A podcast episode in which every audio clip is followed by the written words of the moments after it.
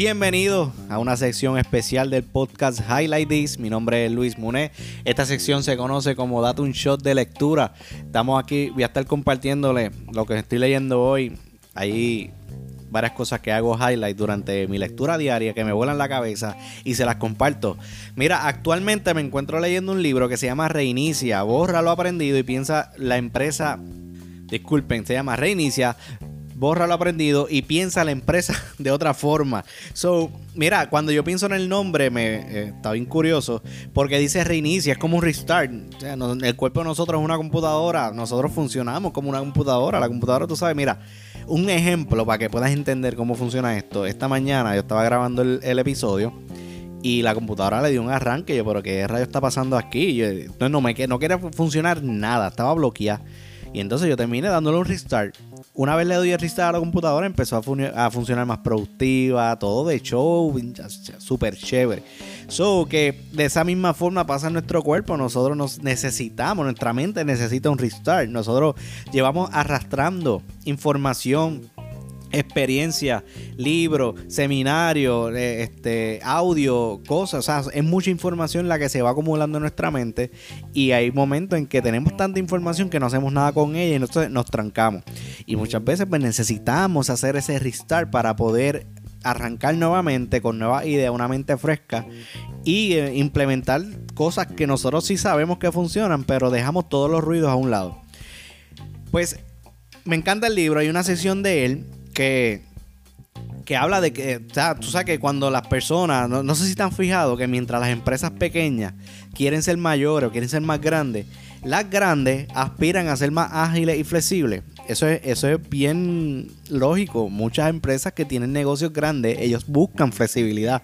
Ven el negocio tan grande, o empresas no, tal vez tú ves una tienda y dices, mano, es que yo, el dueño, hablas con el dueño y te dice, mano, es que yo prefiero hoy en día tener algo más flexible y más ágil que tener este monstruo, pero ya lo tengo, no puedo hacer nada con él, no puedo virar para atrás, porque es mucho más difícil virar para atrás. Dice algo que estaba aquí que, marqué dentro del libro de la lectura. Dice, no olvides que una vez que te has hecho grande, es realmente muy difícil volver a encogerse sin despedir gente, desmoralizando a los empleados y alternando completamente tu manera de funcionar.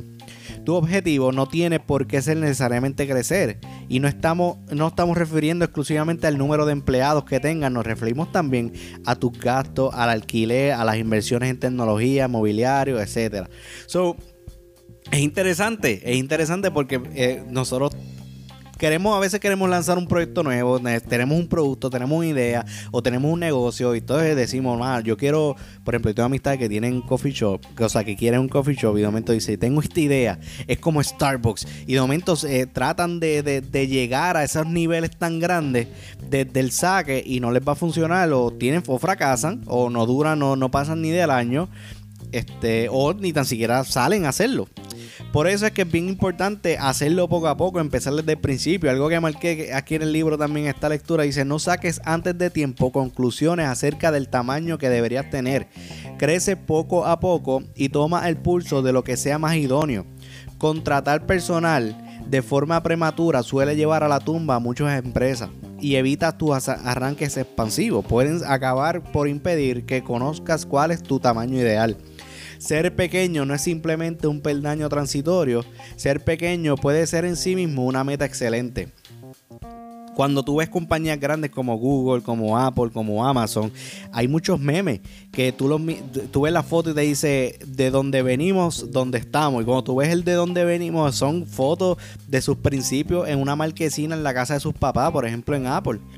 Es, es, o sea, todas las empresas grandes tienen un principio pequeño, comienza desde una esquinita, tal vez tú estás empezando tu negocio desde tu apartamento y tal vez tú hoy tú digas, mano, este es mi negocio, y tú estás cuidando tan pequeño, tan chiquito, pero míralo porque, o sea, ese pequeño, ese pequeño, ese negocio pequeño que tú estás viendo hoy de aquí a 5 o 10 años, si tú lo vas estructurando y vas aprendiendo y vas implementando las cosas, ¿verdad? Poco a poco, poco a poco puede convertirse en el próximo Apple, puede convertirse en el próximo Amazon, tú no lo sabes. Tú no, lo, tú, no lo, tú no sabes a dónde pueda llegar, pero lo importante es que ese paso que tú has dado hoy, donde tú ya lo comenzaste o lo estás pensando comenzar, es que lo comiences pequeño para que así eventualmente, cuando mientras empieces a crecer, puedas definir cuál es tu tamaño ideal. Porque, como dice el libro, una vez si tú lo arrancas de momento grande de cantazo, se te va a hacer mucho más difícil virar para atrás a que cuando tú lo pisas pequeño se te hace mucho más fácil empezar a crecerlo. So que este es el shot del día, este es el shot de lectura que les comparto hoy. espero que les haya gustado, espero que tengan un excelente día, que sigan compartiendo, saben que me pueden seguir en las redes sociales, conseguirme en Instagram y Facebook como Highlight en Twitter como Highlight PD y pueden también subir a la plataforma de, del podcast highlightdispodcast.com y ahí denle subscribe, pueden ver varias cosas más sobre mí. So que cheque los quiero, buen día.